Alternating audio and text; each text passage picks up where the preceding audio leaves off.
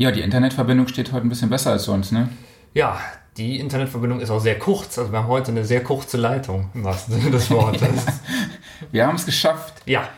Wochenrückblick 10 und wir haben es endlich geschafft, uns mal persönlich zu treffen, so wirklich so im realen Leben. Ja, Wahnsinn, ne? Das machen wir heutzutage gar nicht mehr. Und wir sind nicht nur zu zweit, wir sind sogar zu dritt hier. Genau, wir haben hier noch einen Herrn Neumann stehen. Genau. Was, weshalb sich das heute vielleicht ein bisschen anders anhört als sonst. Ja, ne? Willibald Neumann äh, von Beruf Kunstkopf. Genau, wir dachten einfach mal, hey, äh, wir haben ja Zeit, lass mal ein bisschen Spaß machen. Ja.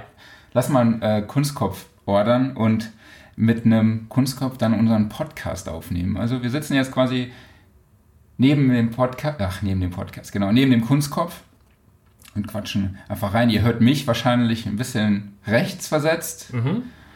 Ich bin ein bisschen weiter weg, links hier und äh, wir machen hier die kleine Talkrunde mit dem Herrn Neumann. Und äh, es kann halt sein, dass es vermutlich äh, deutlich anders klingt, gerade über Lautsprecher. Ähm, wenn ihr das über Kopfhörer hört, dann äh, dürfte es vielleicht etwas vertrauter sein, aber allgemein ein deutlich räumlicherer Sound als sonst, im, wo man so direkt vor dem Mikro hängt und da reinflüstert. Ich meine, man kann sich auch mal so vorbeugen und dem Herrn hier so direkt ins Ohr reinflüstern. Könnte oder Kopfhörer jetzt äh, sehr angenehm wirken. Äh, ich weiß jetzt gerade nicht, auf wem wie das auf mich wirkt, kann ich jetzt, will ich jetzt gar nicht hier erläutern, aber wir lassen das einfach mal so stehen. Also ja. Wir haben ja hier noch ein bisschen ein paar Decken aufgehangen, damit es nicht ganz so heilig klingt, aber genau. Ich würde sagen, legen wir los. Legen wir los.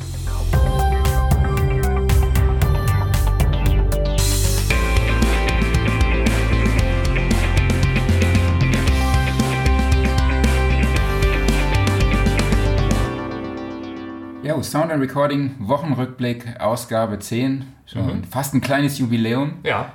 Und äh, wir haben mal geguckt, was es so in letzter Woche Neues gab. Nicht mehr so viel eigentlich. Weiß. So die Nachlese der NAM ähm, oder NAM. Da war es ein bisschen ruhiger mittlerweile. Gut, die Leute haben auch sehr viel Pulver verschossen, muss man sagen. Also da nehmen wir ja richtig was los. Du warst ja live vor Ort, haben wir letzte Woche schon darüber berichtet. Und äh, jetzt ploppen wieder so die etwas kleineren News auf. Und äh, ich denke, dann, dann braucht es erstmal wieder vielleicht Ruhe bis zur Musikmesse, bis wieder die größeren Sachen kommen. Aber ja, ganz ruhig war es natürlich nicht. Du meinst natürlich die ProLight Sound und nicht die Musikmesse, ne? Heißt es jetzt eigentlich tatsächlich nur noch ProLight Sound? Nee, es ist so, dass die ProLight Sound, da ist natürlich der Recording-Bereich jetzt vertreten. Mhm. Genau. Musikmesse ist weiterhin der Synthesizer-Bereich und okay. Tasteninstrumente-Bereich vertreten. Allerdings, ja, ist der Fokus, vor allem jetzt auch von Sound Recording, der Studioszene, natürlich auf der ProLight and Sound. Ähm, aber da kommen wir später noch dazu. Okay. Jetzt, wir haben jetzt mal ein bisschen geguckt, was gab es Neues. Mhm. Genau, so viel haben wir ja nicht gefunden, aber da ist noch was aufgepoppt, was wir ganz interessant fanden. Das war das Akustika Audio Emerald oder Emerald 2. Mhm. Vielleicht sollten wir es eher Emerald sagen. Emerald. es soll ja deutsche Vintage Equalizer simulieren. Genau von der Firma Klein und Hummel. Und das Erste, was einem ins Auge springt, wenn man sich das Plugin anguckt, ist, äh, es könnte auch die Steuereinheit eines Atomkraftwerks eigentlich sein. Genau, mit äh, Ägypti ägyptischen Hieroglyphen. Ja.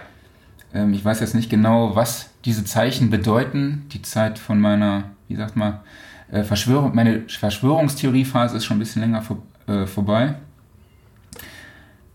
Aber die, die GUI sieht auf jeden Fall richtig cool aus. Also mal ein echt anderer Equalizer, wirklich an alte Geräte angelehnt. Ähm, ich muss sagen, mir fehlt jetzt gerade der Vergleich zum Original, aber ähm, ich könnte mir schon vorstellen, dass es in diese Richtung ging.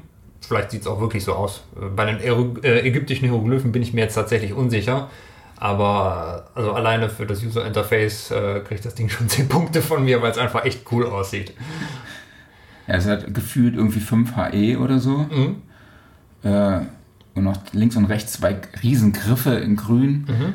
So dass man halt das Gefühl hat, man kann das Teil auch wirklich rausreißen aus dem Rack. Ja, also es dürfte wahrscheinlich 10 Tonnen gewogen haben in Wirklichkeit. Genau. Ja. Soll ähm, 199 Euro kosten, ja. Mhm. Und bis äh, die nächsten 30 Tage gibt es noch für 79,59. Auch ein super Preis. Ja.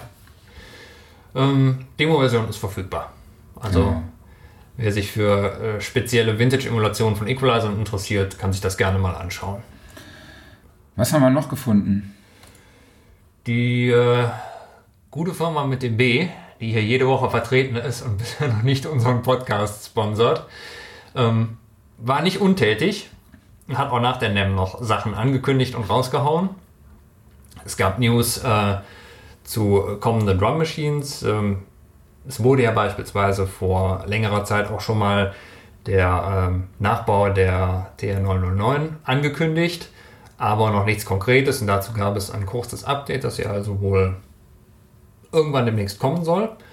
Ähm, was sie aber jetzt konkret noch vorgestellt haben, ist unter anderem ein, äh, ein Ständer für ihre eigenen Synthes, unter anderem den, äh, den Neutron und äh, die ganzen anderen kleinen, äh, den Moog-Nachbau, aber auch für Eurorack-Module.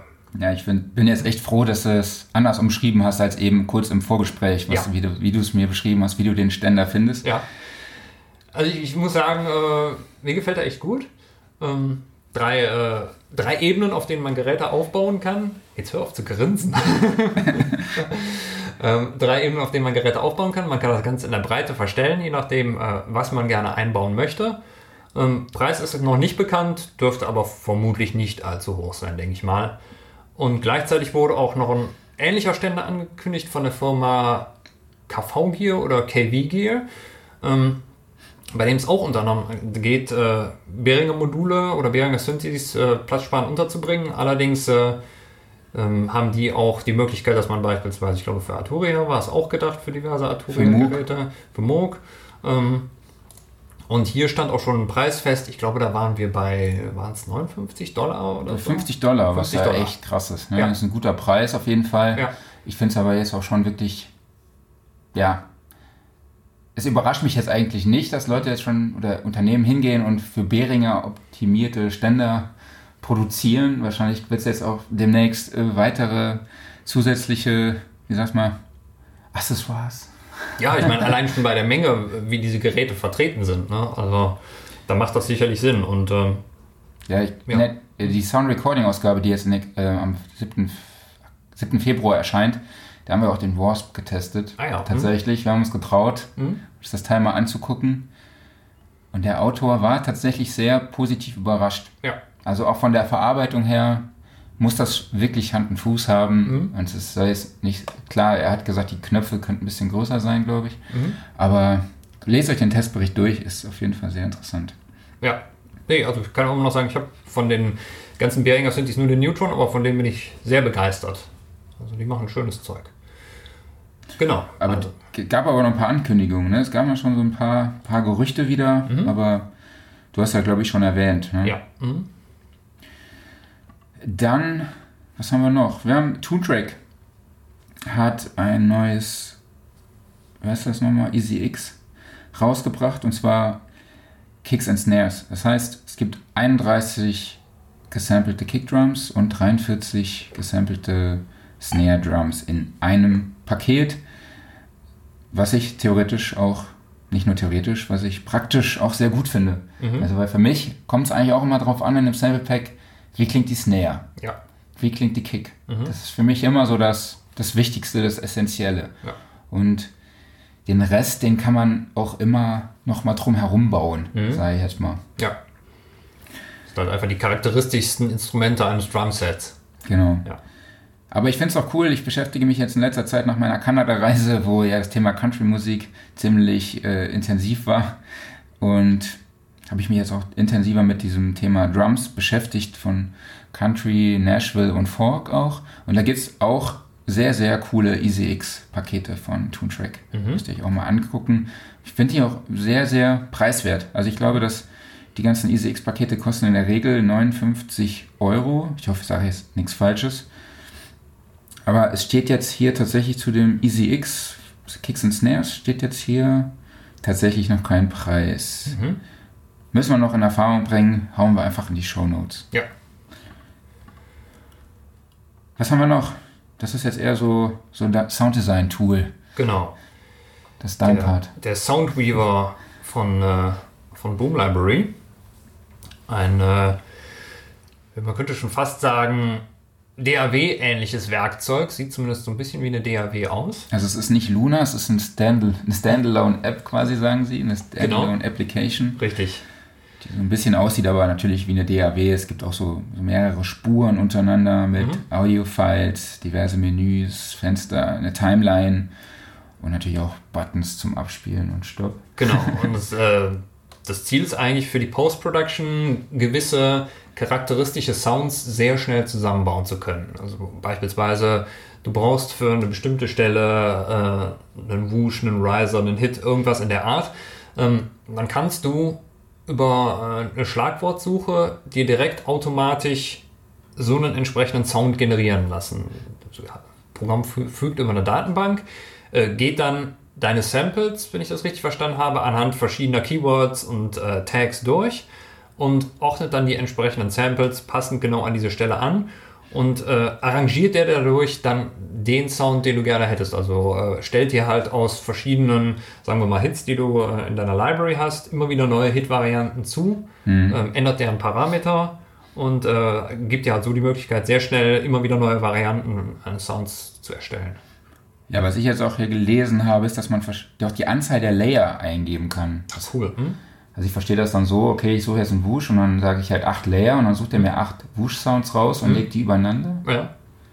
Ja, das ist auf jeden Fall eine ziemlich coole Sache. Liest sich sehr spannend. Definitiv, ja. sollte man sich angucken. Ja, vor allem, weil der die auch randommäßig dann aus der Library halt zieht. Ja. Ne, also er sucht jetzt nicht irgendwie äh, gezielt nach irgendwie nach Länge oder was weiß ich was. Oder wahrscheinlich macht er das auch. Ja, ne? vielleicht gibt es die Möglichkeit, das zu machen. Ähm, genau. Aber das finde ich mal sehr spannend zu testen und äh, kann mir vorstellen, dass es gerade in der Post-Production doch äh, einiges an Zeit sparen kann, wenn man da also dann äh, jetzt vielleicht nicht unbedingt für den, finalen Part, aber einfach auch so zur Ideengenerierung, dass man einfach mal sagt, so hier komm, gib mhm. mir mal schnell ein paar Varianten, ich muss eben die und die Sounds anlegen. Ähm, das finde ich eine sehr coole Idee. Ja, definitiv. Vor allem für mich, Leute, die von sowas gar keine Ahnung haben, aber trotzdem mal so einen, einen Riser wollen ja. und dann einfach äh, Zufallsknopf drücken und ab geht's. Ja. man kann auch Pitch ändern, Gain, Shuffle, Offset, alle möglichen Parameter lassen sich dann noch einstellen. Mhm. Äh, läuft Standalone auf Windows 7 und auch auf Mac OS 10.9. Mhm. Setzt 8 GB RAM voraus. Mhm. Ja, die App benötigt 30 MB auf der Festplatte, was jetzt wirklich nicht so viel ist. Ja, das, äh, was man braucht, ist der, sind die Samples im Endeffekt. Genau, ja. es gibt die Registrierung, läuft über I, äh, iLog und die Demo-Version läuft sieben Tage. Genau, die muss ich mir dringend angucken. Genau, kostet 179 Euro. Mhm. Hier kann ich auch noch sagen, es gibt einen, also Boom Library gehört ja auch irgendwie zu Dynamedion, also die beiden stehen mhm. in irgendeiner Beziehung, sage ich mal, geschäftlichen. Mhm. Äh, und da habe ich auch ein Interview mal geführt mit dem Sounddesigner Michael Schwendel, das mhm. es auf soundrecording.de gibt. Die, den Link dazu haue ich euch auch noch in die Show Notes. Sehr interessant.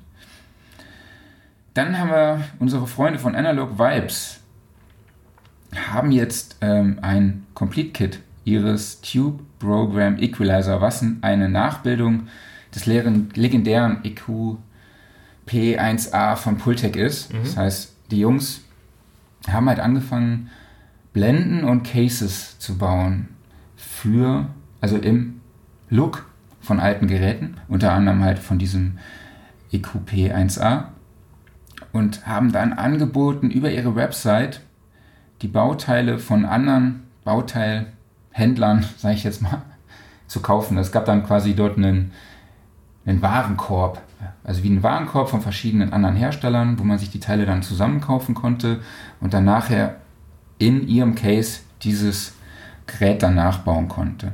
So, ich hoffe, ich habe das jetzt irgendwie verständlich erklärt. Ich bin noch nicht ganz wach. Und jetzt haben sie es halt so geschafft, dass sie, dass man quasi dort direkt in ihrem Shop das komplette Bundle kaufen kann. Und es gibt auch wirklich super viele äh, Tutorials, die Martin macht, Videos. Es, die PDFs sind sehr anschaulich dokumentiert. Es ist auch nicht eher so nach Schaltplänen nachlöten, sondern es ist eher so, so Verkabelungspläne, mhm. sage ich mal. Also es ist wirklich so, ich will jetzt nicht sagen idiotensicher, aber es ist schon wirklich sehr, sehr einfach dargestellt und verständlich. Das könnte genau das Richtige für mich sein. Ja, für mich auch auf jeden Fall. und den Shop findet ihr unter analogvibes.com. Und ich hatte ja auch mit Martin ein Interview geführt, Martin Zobel. Das Interview könnt ihr dann auch hier in unserem Podcast finden. Und Martin nimmt auch an der Diskussion teil von der Studioszene, wo es um das Thema Original versus DIY versus Klon ging. Da könnt ihr auch mal reinschauen. Das komplette Kit kostet 1300 Euro mit allen Bauteilen. Man mhm. muss es halt nur zusammen, selber zusammenbauen. Ich meine, das Original ist halt schwierig, jetzt heute irgendwie einen Preis zu finden. Ne? Ich meine, das mhm. ganze Original gibt es ja jetzt auch nicht mehr so. Aber da liegt man dann halt schon so bei 4.300 Euro, was natürlich dann schon. Das ist schon eine Ansage. Das schon eine Ansage ist. Ja. Welche Vorteile siehst du denn für dich persönlich oder Nachteile bei DIY-Zeugs? Das ist eine sehr gute Frage. Also ich habe mich mit DIY so noch gar nicht beschäftigt. Also höchstens so im Wunschgedenken, es wäre schön, wenn ich es könnte. Und äh, wenn ich irgendwie ein gewisses Verständnis von E-Technik hätte, dass man sich gegebenenfalls kleine Geräte bauen könnte.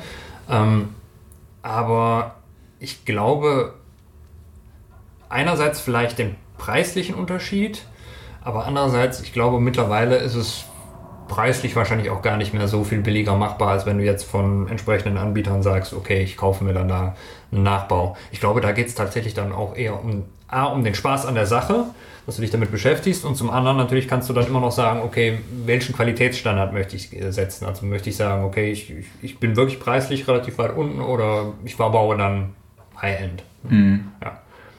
Aber ähm, ich glaube, bevor ich mich daran traue, würde ich tatsächlich auch erstmal ganz unten anfangen und gucken, dass ich halt, wenn ich mal wieder missbaue, dann nicht zu viel Geld verbrenne. Also ich habe da auch echt richtig Bock drauf, ja, mal so einen Teil auch. zu bauen. Mhm. Definitiv. Und ich glaube, das ist auch schon ein cooles Gefühl, wenn man weiß, hey, den habe ich ja. selber zusammengebaut. Das Schlimme das sind halt meine, meine Lötkünste. Also die sind quasi nicht vorhanden. Vielleicht müssen sie noch eine Version machen mit so Steckverbänder. Das wäre so. super, ja. Die würde ich sofort äh, machen.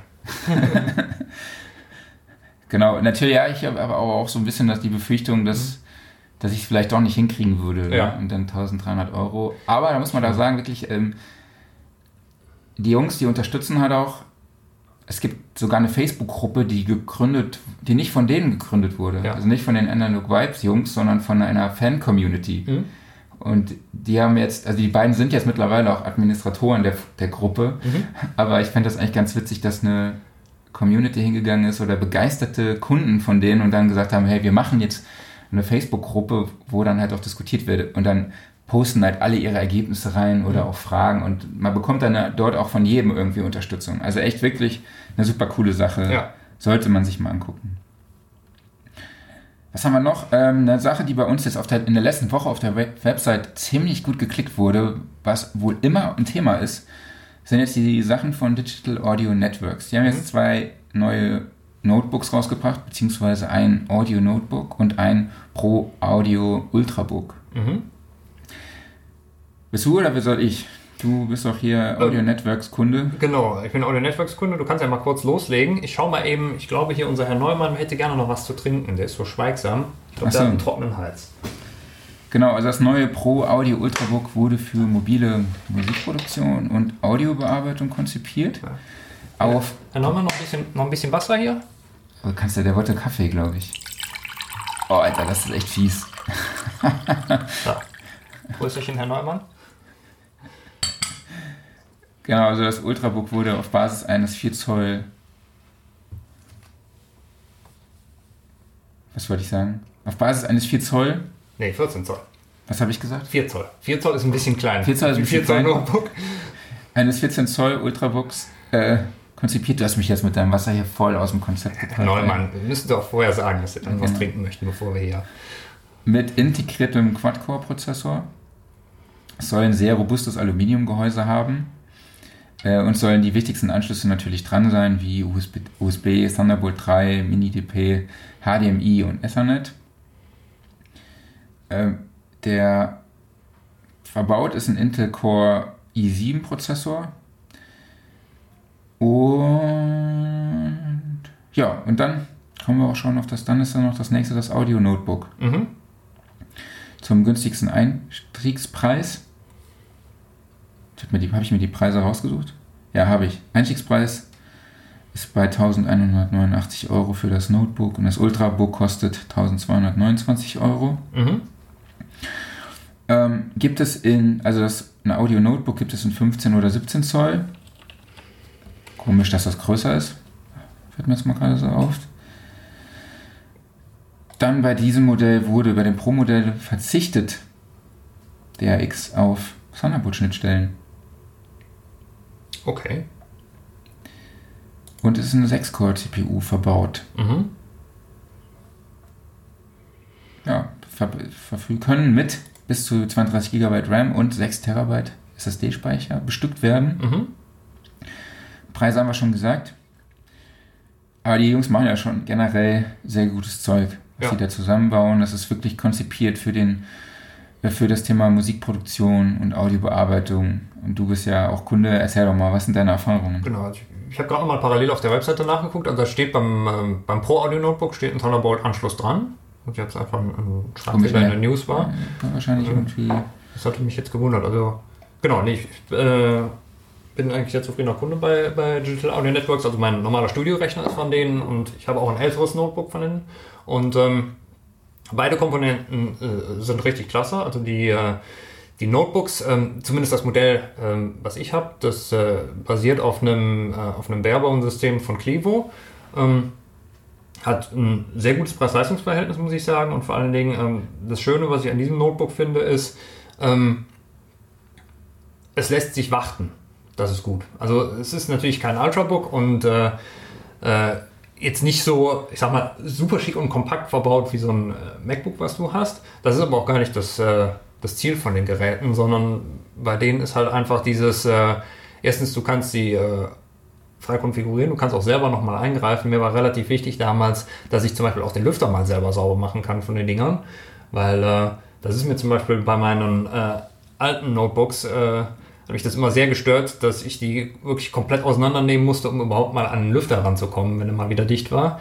Und hier ist tatsächlich einfach nur halt mal kurz äh, zwei, drei Schrauben auf der Unterseite lösen und du kannst den Lüfter sauber machen. Ähm, Ansonsten, ähm, der Vorteil von dem System ist halt, sie sind halt durchgetestet und optimiert für Audio, was ähm, vor allen Dingen früher unter Windows ein, ein, größeres Thema war einfach, dass da die Komponenten teilweise nicht immer miteinander harmonisierten. Ist vielleicht nicht unbedingt jetzt äh, die Schuld bei Windows zu suchen, sondern einfach dadurch, dass es halt im PC-Bereich so eine riesige Anzahl verschiedenster Komponenten gibt, die irgendwie miteinander zusammenkommen müssen. Da kann es dann halt sein, dass es Komponenten gibt, die da einfach mal ähm, nicht wirklich mitspielen. Und bei solchen Systemen, die dann eben speziell für den Audiobereich ausgesucht wurden, hast du natürlich den Vorteil, dass du dann sagen kannst, okay, die sind wirklich getestet, die sind, die sind halt problemlos und also, da muss ich sagen, ähm, mit meinem Notebook hatte ich da nie Palaver. Also da bin ich sehr zufrieden und ich denke, wenn das irgendwann in ein paar Jahren mal durch ein neueres Modell ersetzt werden soll, dann würde ich wieder gucken bei den Jungs, also ob sie gerade irgendwas Passendes haben. Und ähm, es gibt halt da diese verschiedenen äh, Richtungen, die man gerne hätte. Also äh, das Ultrabook halt, wenn man es äh, wirklich super kompakt haben möchte. Ähm, dann gibt es halt die, die normalen Audio-Notebooks bzw. Pro-Audio-Notebooks. Ähm, und es gibt die, äh, die Extreme-Version noch. Bei der ist es so, dass es eigentlich schon kann man sagen, ein Desktop-Ersatz, weil die haben teilweise auch Desktop-Komponenten drin. Also da sind dann beispielsweise nicht äh, mobile CPUs drin, sondern da ist wirklich eine Desktop-CPU drin. Die Dinger werden entsprechend warm, die Dinger haben mhm. Leistung. Also da ist es dann halt auch so, äh, dass wenn der Lüfter mal anspringt, dann muss der halt auch mal richtig lüften, weil da halt einfach Hitze raus muss. Aber dafür hat das Ding halt auch Rechenleistung, äh, was im Endeffekt ein normales Notebook nicht leisten kann. Ja, ich hatte so 2006 war das, glaube ich, oder 2004 mal so ein ein Laptop mit einem Intel P4 dann drin. Das war oh. damals so.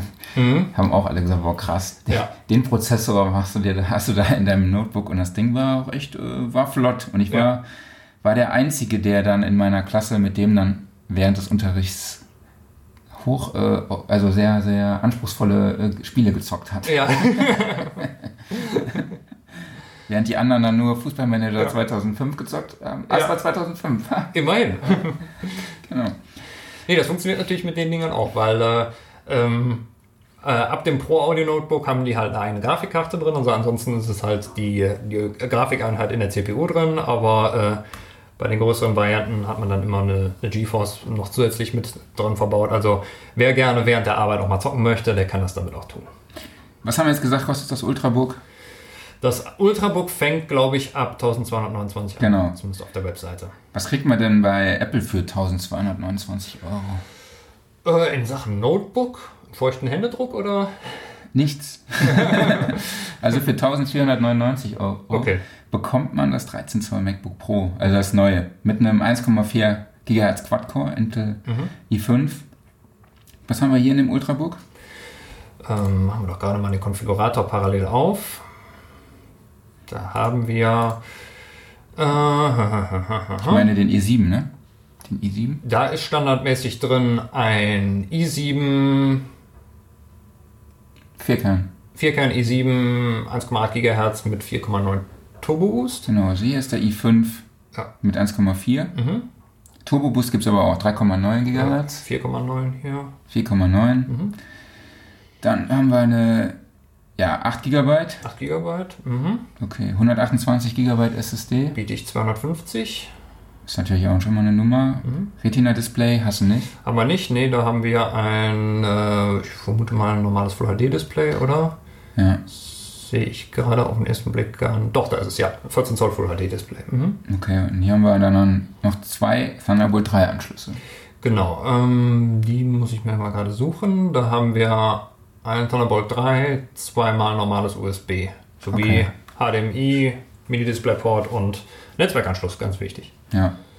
Genau. Aber die läuft halt nur unter Windows, ne? Läuft nur unter Windows, genau. Und äh, WLAN muss man noch dazu kaufen, kostet nur 20 Euro. Ja, okay, das ist verkraftbar. Das ist Kann man. verkraftbar, genau. Aber du kannst halt dann nicht Luna nutzen, ne? Nee, das kannst du nicht. noch nicht. Also ich habe ja hier noch eine. Auf Facebook wurde das Thema auch ein bisschen diskutiert. Mhm. Mike Zimmer fragt, äh, was unterscheidet die Notebooks von anderen Anbietern? Und dann schreibt Digital Audio Networks hat sogar darauf geantwortet und schreibt dann, das sind im Wesentlichen sehr niedrige DPC-Werte und hohe Leistung. Mhm. Dann fragt Electronic Friend, keine Ahnung, wird es bald ein neues Pro Audio Extreme in 15 Zoll geben oder ist langfristig die i9-Variante des Pro Audio Notebook das schnellste? Daraufhin sagt äh, Digital Audio Networks, wir haben die i9 9900K getestet, aber die TDP ist einfach zu hoch. Die i6, äh, i7 9700K mit 8 mal 3,6 GHz bzw. 4,9 GHz ist aktuell die schnellste CPU in unseren Notebooks und schneller als die 8 mal 2,4 GHz Turbo mhm. 5 GHz im Pro Audio Notebook. Ähm, wichtig ist aktuell eigentlich nicht die CPU, sondern die Kühlleistung. Ja. Interessant. Stimmt.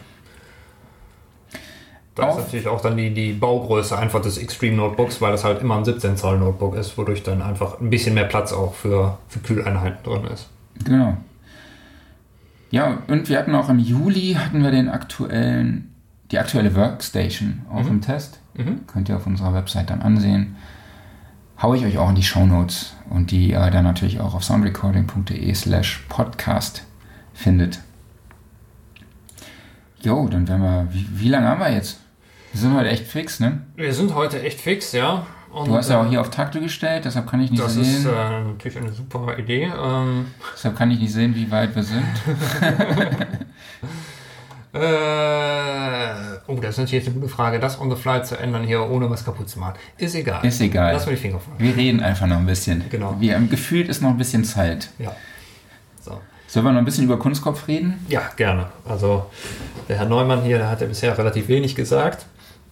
Aber äh, ja, ihr merkt wahrscheinlich schon dadurch, dass wir eben auch den Herrn Neumann hier äh, äh, ein kleines Getränk angeboten haben. Ähm, das Ganze ist ein bisschen als Testen, als Spielerei gedacht. Man kann ihn ja mal, mal hier am Ohr ziehen. Ja, oh, oh ja. Hm? Oh, das ist ganz fies. Ne? Ja.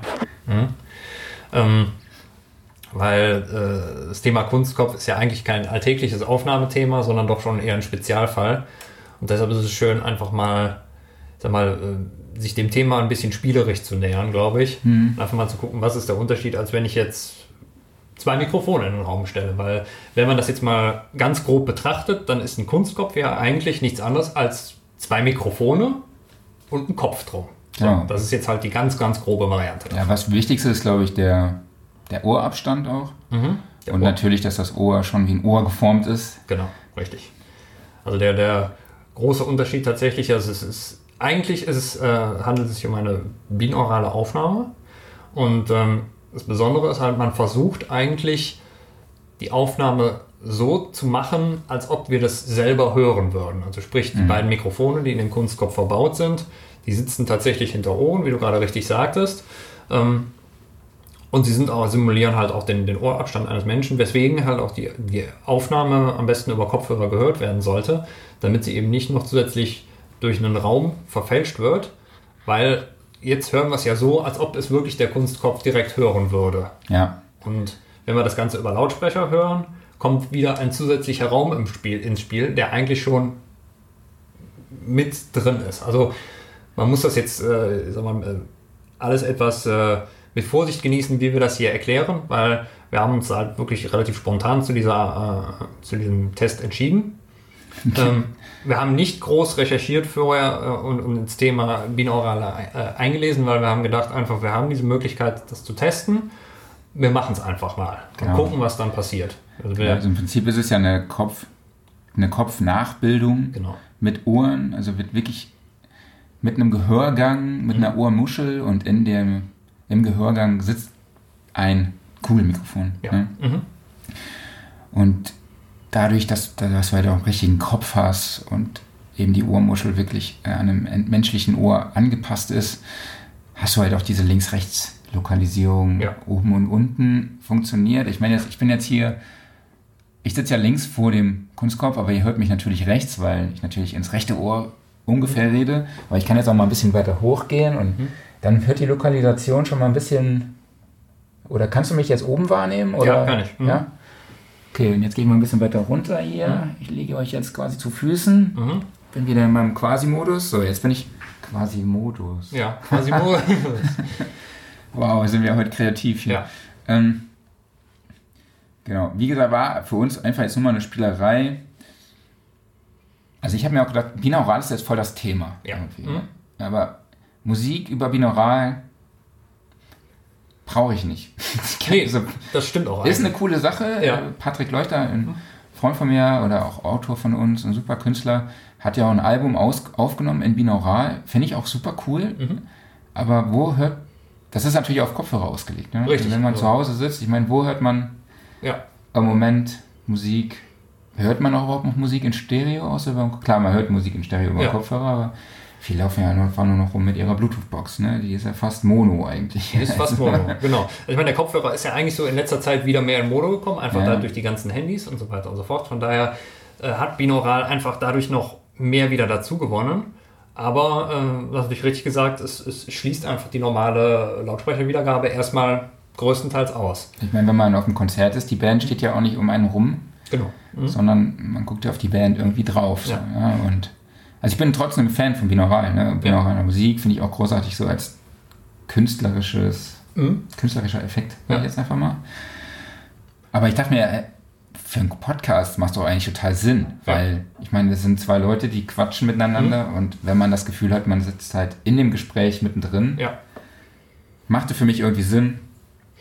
Dachten wir, wir probieren das mal aus. Ja, was halt, äh, finde ich, beeindruckend ist, ist einfach diese, ähm, diese Räumlichkeit, diese Ortbarkeit, das merkt man halt, also wir hören uns jetzt hier gerade über Kopfhörer selber nochmal ab genau. und das Ganze, wir hören halt über den Kopfhörer das, was der Kunstkopf momentan hört, was halt verwirrend ist, weil das ist ja perspektivisch anders als das, was man normalerweise hören würde.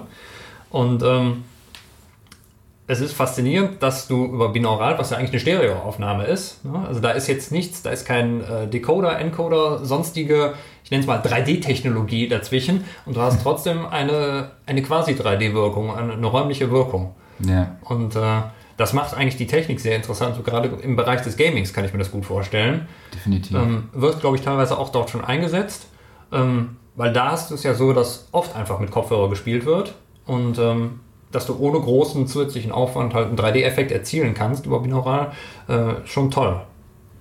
Ja, ich meine, da gibt es ja auch, gerade im Gaming-Bereich ist das ein Riesenthema. Ja. gibt es auch den Spatial Audio Designer von Tom Ammermann oder die Jungs von DVR, die haben ja auch ihr, oder ne, D-Reality und das mhm. Tool heißt, glaube ich, DVR. Ja. Mhm. Ich verwechsel das jedes Mal. Äh, sorry an dieser Stelle. Aber könnt sind Tools, die ihr euch echt mal angucken könnt, um einen binauralen Mix oder 3D-Audio-Mix zu machen. Wir sitzen jetzt hier vor dem KU 100. Mhm. Kostet 7900 Euro. Ja, stolzer Preis, aber ähm, ich würde sagen, es ist auch eindeutig wert, weil erstens, ähm, gut, wir haben es ja schon erwähnt, der Herr Neumann, also hier äh, bekommt man wirklich Neumann-Qualität. Und äh, sag mal, wenn irgendwo Neumann draufsteht, dann weiß man, äh, das ist halt mikrofontechnisch schon das, äh, das absolute Spitzenlevel. Ja, ich meine, da steckt ja auch sehr, sehr viel Entwicklung drin. Ganz genau. Also wir haben uns schon beim, äh, äh, beim, beim reinen Auspacken war es schon ein tolles Gefühl, einfach weil du merkst, wie wertig halt dieser Kopf verarbeitet ist. Also das absolut. Ja, äh, ist absolut sauber gefertigt. Äh, ähm, da ist richtig Gewicht dran und äh, erstmal äh, vielen, vielen Dank an Neumann äh, an dieser Stelle, einfach, dass sie uns den Kopf zur Verfügung gestellt haben, damit wir hier diese Spielerei machen können. Aber ähm, ja, einfach, äh, ich, glaube, es ist ganz schön, wenn man einfach mal halt so, so spaßeshalber an dieses Thema rangeht, um halt dieses, diese Sache binaural so, so ein bisschen näher zu bringen. Genau, das ist jetzt auch meine persönliche erste Aufnahme mit dem Kunstkopf. Ja, genau. Deshalb, mhm. Ich musste tatsächlich auch jetzt den Kopfhörer drehen. Mhm. Für mich war das mega komisch, mich rechts ja. zu hören, obwohl ich eigentlich links von dir ja. sitze. Ja, das war genauso gerade halt, als du äh, dich da über den Kopf gebeugt hast. Also das merkst du einfach gerade, die, die optischen Sinne spielen da nicht mit dem mit, was du gerade hörst. Ne? Ja. Ne? Einfach weil das aus der Sicht des Kopfes ist. Ja, weil ich hatte, ich hörte dich halt links und ich sitze halt, wir sitzen halt hier in deiner Regie mhm. Und du hast natürlich ein Monitorpaar und es hörte sich für mich so an, als käme deine Stimme ja. aus dem Lautsprecher, neben dem ich halt sitze, der links vor mir steht. Ja. Das war total total sehr, sehr irritierendes Gefühl, was natürlich für die, ähm, wie sagen wir, für die Nachbildung des Kunstkopfs halt steht. Von der genau. Und das ist halt auch, ähm, wenn wir uns jetzt hier gegenseitig im Gespräch anschauen, Genau. Das ist ganz merkwürdig, dass halt immer, wir gucken gerade jetzt, also ich gucke jetzt gerade den Kunstkopf an und spreche ihn an. Jetzt drehe ich mich nach links zu Marc rüber und rede weiter und der Sound ist komplett anders. Total. Ja, also es ist sehr extrem, wie einfach diese Richtwirkung sich auswirkt. Und äh, das ist, äh, wenn das eine Nachbildung des menschlichen Gehörs ist, ist es also beeindruckend. Das nimmst du ja, wenn du normal hörst, gar nicht so wirklich wahr, weil dein Gehirn schaltet automatisch mhm. um und äh, trackt automatisch, die Schallquelle bewegt sich jetzt gerade, da musst du ja nicht groß drüber nachdenken. Aber wenn einem das jetzt so aus Sicht dieses Kunstkopfes vor Augen geführt wird, dann ist es total irritierend. Ja, wir haben auch viele Gedanken gemacht, wenn wir uns jetzt angucken und dann reden, ja. was man ja eigentlich macht in einem Gespräch, ja. es sei dann mal, so machen wir es über Skype, bei Skype gucken wir uns immer an. Genau. Aber dann reden wir natürlich in einem Mikro, was vor uns steht und jetzt ist es halt, jetzt steht der Kunstkopf so ein bisschen so 45 Grad mäßig von jedem entfernt ja.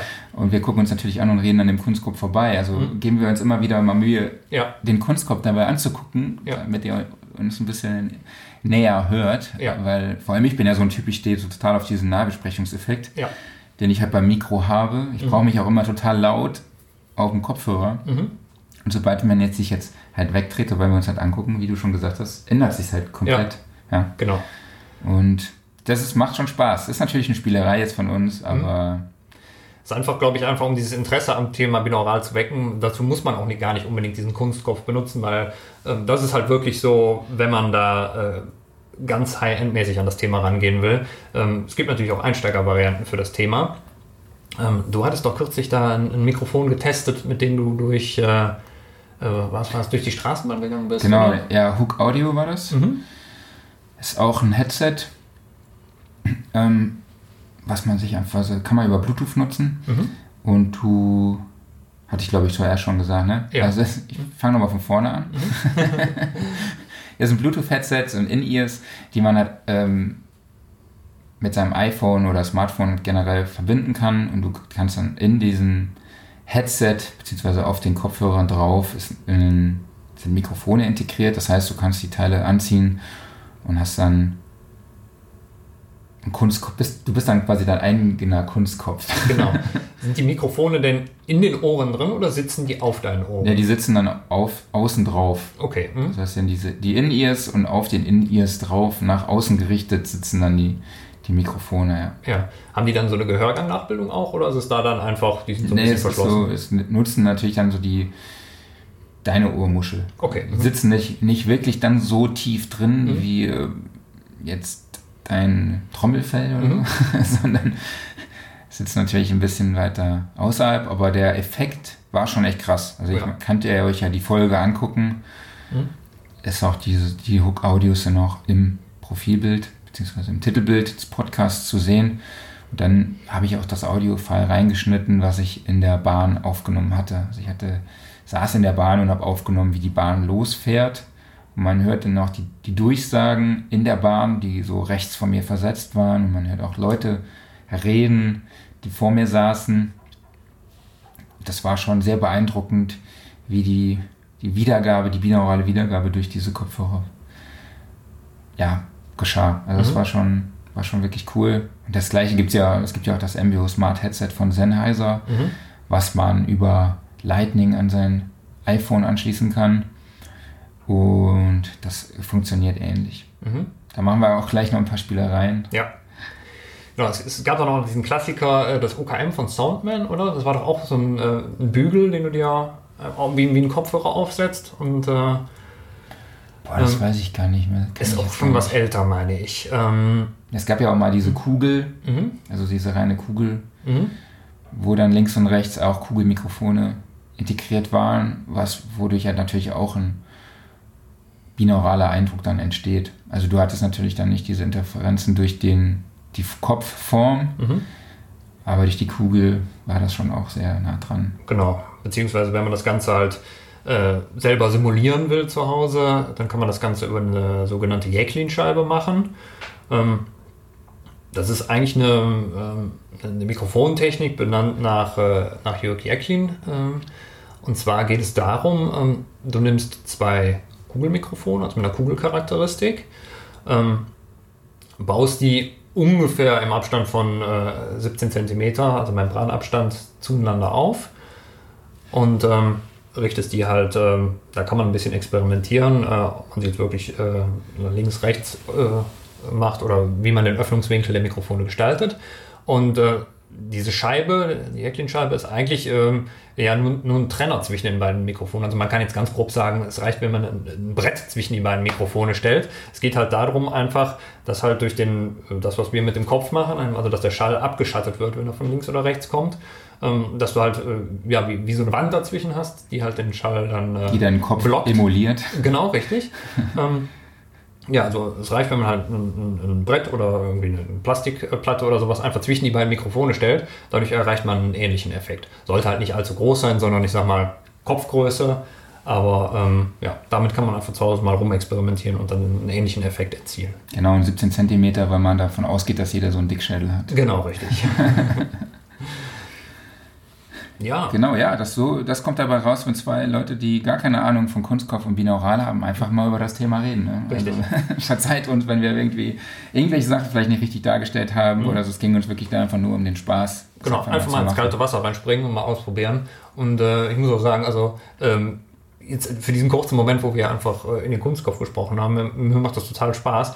Und äh, ich würde mich auf jeden Fall weiter mit dem The äh, Thema beschäftigen, einfach nur halt, weil du auf eine sehr einfache Art und Weise äh, die Möglichkeit hast, halt so einen räumlichen Eindruck zu erzielen. Wenn es zwar auch nur über, über Kopfhörer perfekt funktioniert, mhm. aber halt allein ähm, der Gedanke, der dahinter ist und die Technik, wie das funktioniert, also dass du diesen 3D-Effekt erzielen kannst, ohne dass du irgendwas technisch da noch reinrechnen musst, sondern einfach nur, weil es eine Art Nachbildung des normalen Hörempfindens ist, finde ich schon sehr faszinierend.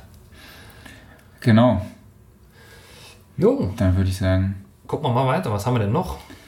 Ja, wir haben hier, ich hatte hier nur noch notiert, dass es so eine gewisse Technik gibt, die sich ASMR nennt. Mhm. Autonomous Sensory Meridian Response.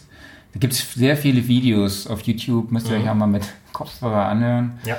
Äh, sehr interessant, soll entspannend sein. Es gibt dann Leute, die dir ins Ohr flüstern mhm. oder simulieren, als würden sie dir auf dem Kopf rumkratzen. Ja. Das soll dann entspannt wirken. Mhm. Ich streiche dir mal hier über die Stirn. Ja. Ob der Herr Neumann das mag? Genau. Kneif ihm in die Nase. ja, oder genau. Genau. Also Solltet ihr, könnt ihr mal rein, euch mal reinziehen. Es ist ganz witzig, dass solche Techniken äh, auf ganz anderen Märkten einfach auch verwendet wird. Ja. Ich. Spannend. Ich habe jetzt äh, ASMR noch gar nicht äh, im, äh, Bezug auf Binaural äh, mir überlegt. Also ich, ich, ich kenne es einfach nur, nur so, dass da in der Regel irgendwelche Mädels oder sowas in ihr Handy reinflüstern. Genau, ja. Ähm, aber gut, das ist natürlich die einfachste Variante. Aber wenn man das Ganze weiterspinnt und dann natürlich äh, sich auf binaural denkt, dann hat man ja eigentlich ganz andere Möglichkeiten noch. Ne? Ja, ja, eben. Ja. Genau, das ist natürlich richtig. Ne? Die Sachen werden nicht mit einem Kunstkopf aufgenommen oder auch nicht wirklich mit einer binauralen Technik. Mhm. Aber man hat trotzdem das Gefühl, dass das alles sehr nah ist und ja. dass diese diese Streicheleinheiten. So. Ja. ja gut, ich meine, äh, man muss ja sagen, das ist ja auch unter anderem wirklich zum Entspannen oder auch zum Einschlafen, äh, wo du dann in der Regel halt einen Kopfhörer auf hast und nicht irgendwie deine Stereoanlage komplett aufgerissen hast. Und dafür ist Binaural natürlich dann super, wenn du dann wirklich das Gefühl hast, also auch wenn du die Augen zumachst, dass da wirklich jemand direkt vor dir ist. Ne? Ja. Und das ist nicht einfach nur, du hast ein Monosignal, was halt in die Mitte deines Kopfes reinspricht, sondern du hast halt jemanden, der sich eventuell so von mir aus mal an diese Seite des Kopfes bewegt oder dann schaut er dich genau an, aber ich kann es ja einfach nochmal simulieren und dann geht er auf diese Seite rüber. Und äh, wenn man damit ein bisschen herumexperimentiert, dann äh, lassen sich da bestimmt sehr interessante äh, Eindrücke erzielen. Ja, vielleicht hätten wir uns doch so nah da positionieren sollen, mhm. so, dass wir richtig nah in eurem Kopf sind. Ich glaube, das ist ein ganz anderer Markt. Vielleicht, genau. wenn wir den Leuten einfach so ins Ohr säuseln, was also die neuesten Produkte sind, die auf dem Markt erschienen sind. ich weiß aus einer sehr sicheren Quelle, dass in diesem Bereich sehr viel Geld mit sowas verdient wird. Okay, ja, ähm, wir müssen uns gleich nochmal darüber unterhalten. okay, kommen wir zur Verlosung. Jawohl. Was gibt es zu gewinnen? Wir verlosen Kabel. Oh, schön. Von deiner Lieblingskabel. Von Cordial? Super. Genau, von Cordial. Mhm. Mit? Mit äh, Fähnchen dran. Mit, mit Fähnchen Aufklebern. dran und Aufklebern. Mhm.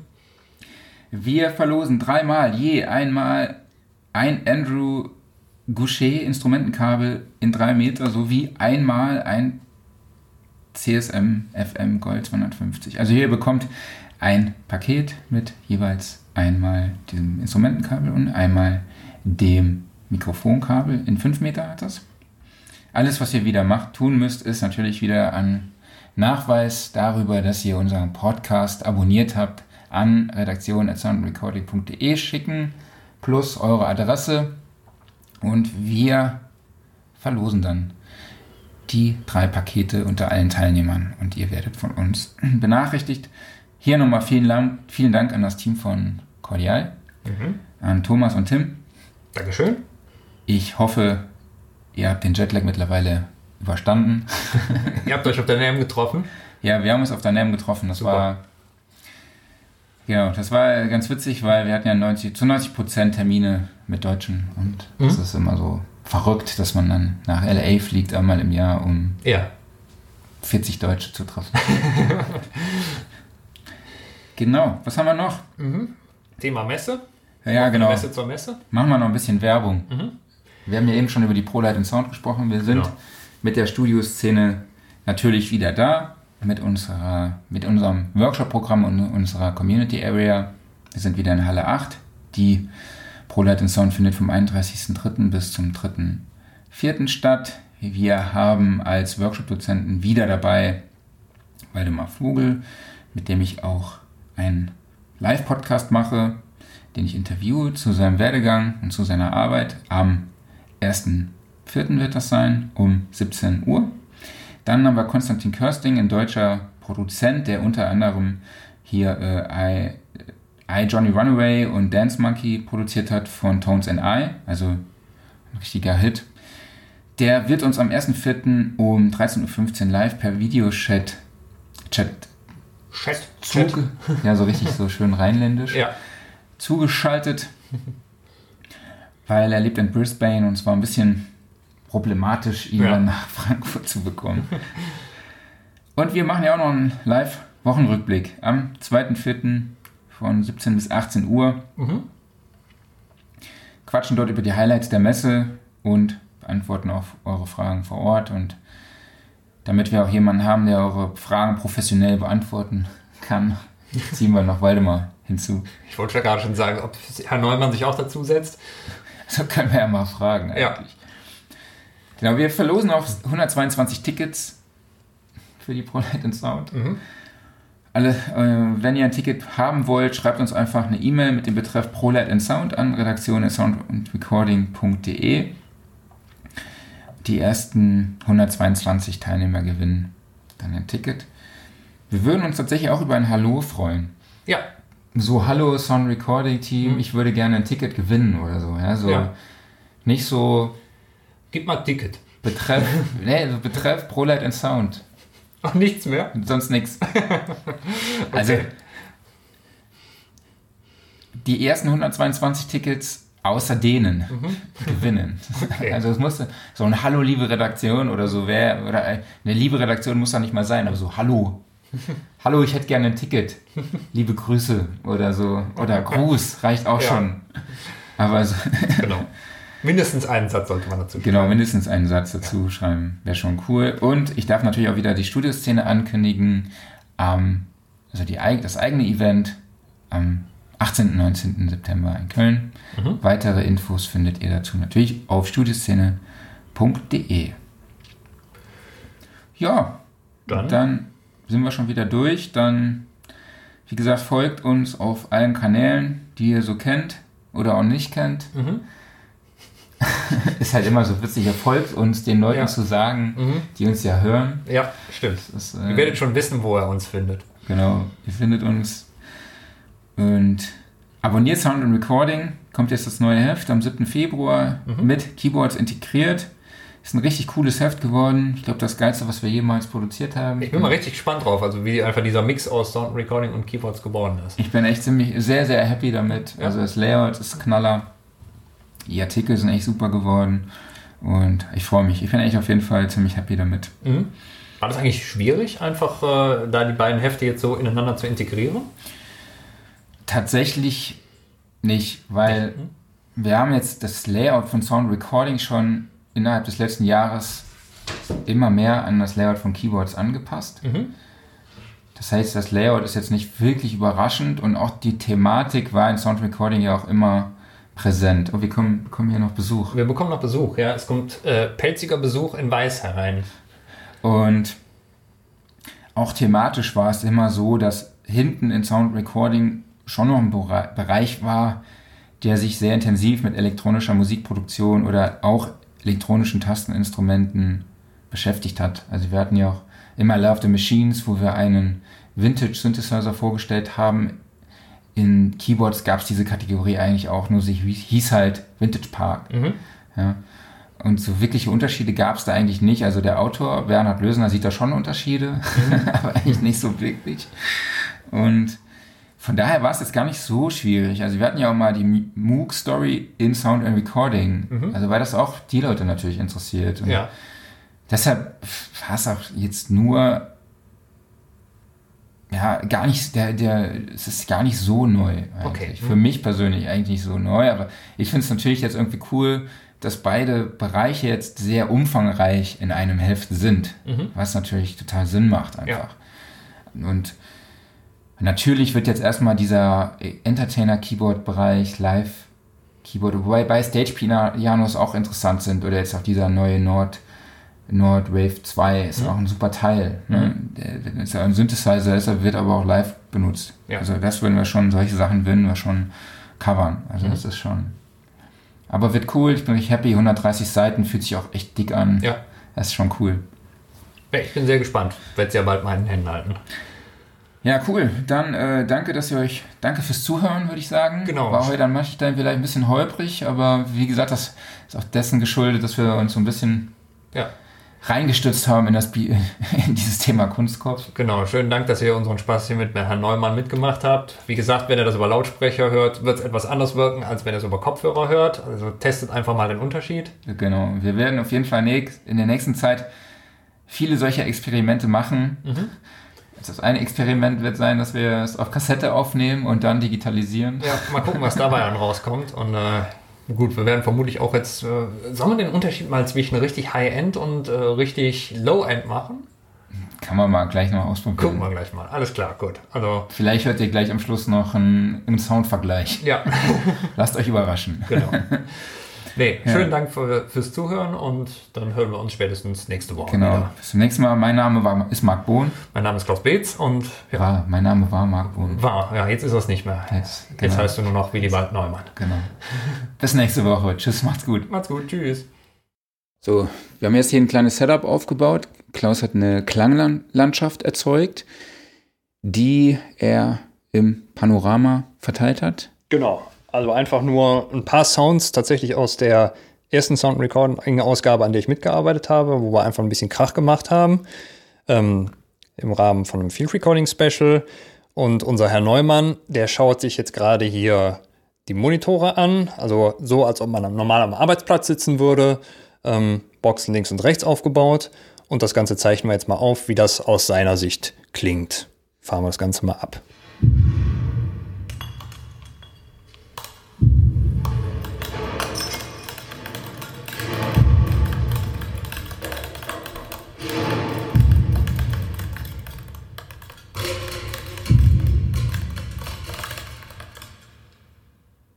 So, als nächstes für euch zum Vergleich haben wir jetzt hier das äh, Sennheiser MBO Smart. Headset. Wir haben jetzt den einfach dem Kunstkopf das Headset angezogen. Also genau, sieht super aus, aber äh, ja, probieren wir es mal aus. Mal gucken. Selber Sound zum Vergleich.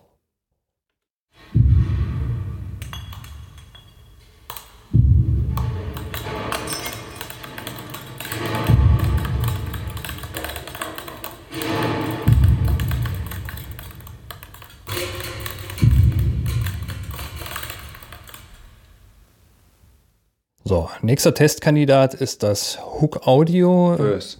Genau, jetzt haben wir die, das, die, wie heißt das, Kopfhörer, Bluetooth-Kopfhörer haben wir jetzt dem Herrn Neumann angezogen und gucken mal, wie die klingen im Vergleich.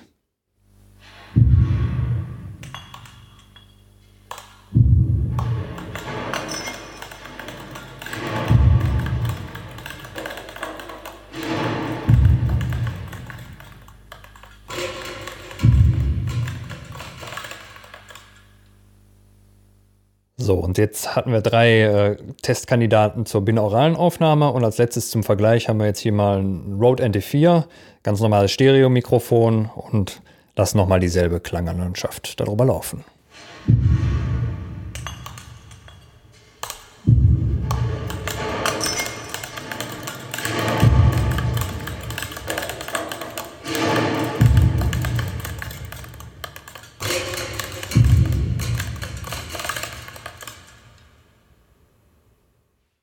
Und jetzt einfach nur den ganz normalen Stereo-Mix ohne irgendein Mikro dazwischen einfach direkt rausgerendert.